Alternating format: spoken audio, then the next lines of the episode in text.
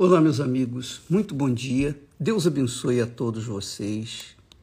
Que esta quinta-feira seja a própria bênção na vida de cada um de vocês. Ah, o que nós falamos ontem e gostaríamos de dar continuidade hoje e que diz respeito à vida de cada um de nós. Cada um de nós. Você sabe que Deus é tão glorioso, é tão bondoso, é tão maravilhoso, tão misericordioso, tão grande, que Ele concede a cada um de nós o livre arbítrio, a vontade livre, para que nós possamos escolher os nossos próprios caminhos, para que nós façamos o que deseja o nosso coração. Deus permite isso. E quando Ele nos dá a palavra dele, quando Ele nos ensina através da Sua Santa Palavra, Ele não impõe, Ele não obriga ele apenas mostra o caminho, a escolha para que a escolha certa para cada um de nós. É, eu lembro que em toda a minha vida, desde quando eu fui pai pela primeira vez, eu nunca impus aos meus filhos a minha vontade. Nunca porque eu odeio que alguém imponha a sua vontade para comigo. Então, como pai, eu posso falar por mim, eu nunca impus a minha vontade. Eu os deixei seguir o caminho que eles quisessem seguir. E, obviamente, eu ensinava, a Esther ensinava, nós ensinamos aquilo que Deus nos havia dado. Então, por aí começa a vida de cada um de nós. A sua vida depende das suas escolhas. Você sabe disso. E Deus não impõe a vontade dele. Nunca, jamais em tempo algum. Mas ele ensina, ele orienta, ele dá a direção para que nós possamos seguir, escolher, fazer as melhores escolhas. Então, em toda a minha vida, eu sempre tive esse esse tino de fé. Porque quem tem juízo, obviamente, vai obedecer a palavra de Deus. Quem não tem, o que, que vai fazer? Vai sofrer as consequências da sua rebeldia.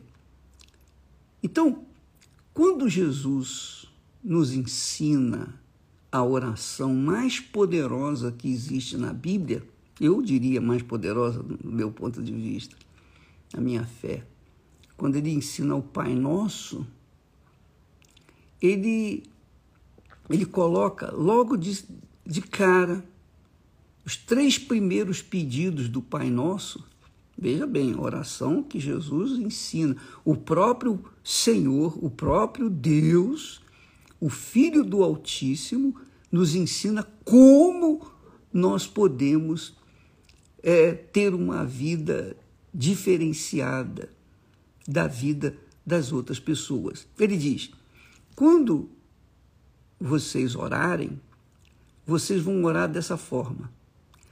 Pai nosso que estás nos céus. Primeiro, focando a quem nós oramos. Então, nós oramos ao Pai, ao Criador de todas as coisas. Por isso, Ele é Pai. Pai, porque Ele criou tudo, tudo, tudo. Ele é a fonte, é a origem de todas as coisas. E tudo que é bom, tudo que é perfeito. Então, primeiro, nós focamos a quem pedimos, é o Pai o Senhor dos céus e da terra, o único que é digno de todo o louvor, adoração, de toda a grandeza de glória. Aí ele diz: primeiro pedido, o primeiro pedido, santificado seja o teu nome. Jesus nos ensina a pedir a santificação do nome do Pai. Isso, obviamente, em nós que oramos.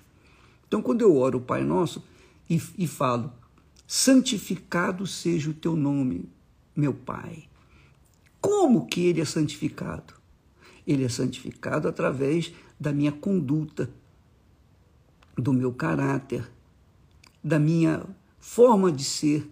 Ou não, se eu viver uma vida desregrada, irregular, uma vida de mentira, de fake news, se eu viver na moda desse mundo, que é o, no, o pecado, né? a moda do mundo é o pecado. O pecado está em moda, sempre esteve em moda no mundo, desde de Adão e Eva. Então, se eu viver em pecado, é óbvio que ele não pode ser santificado na minha vida, ele não pode ser honrado na minha vida, ele não pode ser engrandecido na minha vida. Muito pelo contrário, ele vai ser envergonhado, vai ser envergonhado, insultado, digamos assim. Então, Pai nosso que estás nos céus, santificado seja o vosso nome. Primeiro pedido. Primeiro pedido. E veja que quando Josué estava para atravessar o Rio Jordão com toda aquela multidão, no dia anterior à abertura do Rio Jordão, Deus falou para Josué falar com o povo: santificai-vos, santificai-vos, primeiro santificai-vos essa é a palavra. Santificai-vos hoje, para que amanhã vocês possam ver a, a, a minha grandeza. Então, quando a pessoa tem juízo, ela, ela vive uma vida de acordo com a palavra de Deus, com os mandamentos, os ensinamentos, a direção que o Espírito Santo dá através da palavra. Quando ela faz isso, ela santifica-se a si própria, ela se santifica, ou ela santifica Deus na vida dela.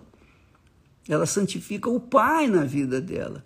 E, obviamente, ela está, estará plantando, semeando, para que amanhã ela possa ver as grandezas de Deus na sua vida. E foi o que aconteceu.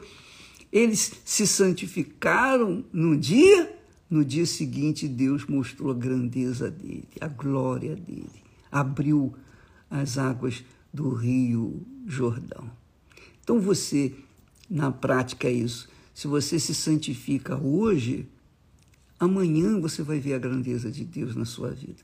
Se você não se santifica hoje, se você não vive uma vida regrada, de acordo com a palavra de Deus, não de acordo com o mundo, não de acordo com a moda do mundo, não mas você vive uma vida de acordo com a palavra de Deus, então você pode ter certeza que amanhã você vai ver a glória de Deus. e eu posso falar isso para vocês, todos, todos vocês, aqueles que gostam de mim, aqueles que me odeiam, eu posso dar esse testemunho para todo mundo, porque hoje nós vemos a glória de Deus em nossas vidas, na nossa família. Aliás, inclusive, logo mais à noite, nós estaremos aqui no templo fazendo aquela reunião, participando da reunião da terapia do amor, que é o princípio de uma vida feliz. O princípio da vida feliz. Eu vou mostrar, nós vamos provar para vocês todos, todos que vierem, o que, que significa ser feliz. É impossível você ser feliz sem duas atitudes, uma e a outra, a primeira e a segunda. Nós vamos mostrar. É fácil, não é difícil, mas é óbvio que exige sacrifício. É sacrifício. Mas se você se santifica, se você sacrifica, se santificando ou santificando o nome do Senhor que você crê na sua vida, hoje, se você se santifica hoje, amanhã você vai ver a glória dele. E assim você vai vivendo de fé e fé e pela fé e combater o bom combate, guardar a carreira, né? guardar a fé e vencer todas as coisas e guardar a sua alma. Então, Deus abençoe a todos e até logo mais às oito da noite aqui no Templo de Salomão. Deus abençoe em nome do Senhor Jesus. Amém.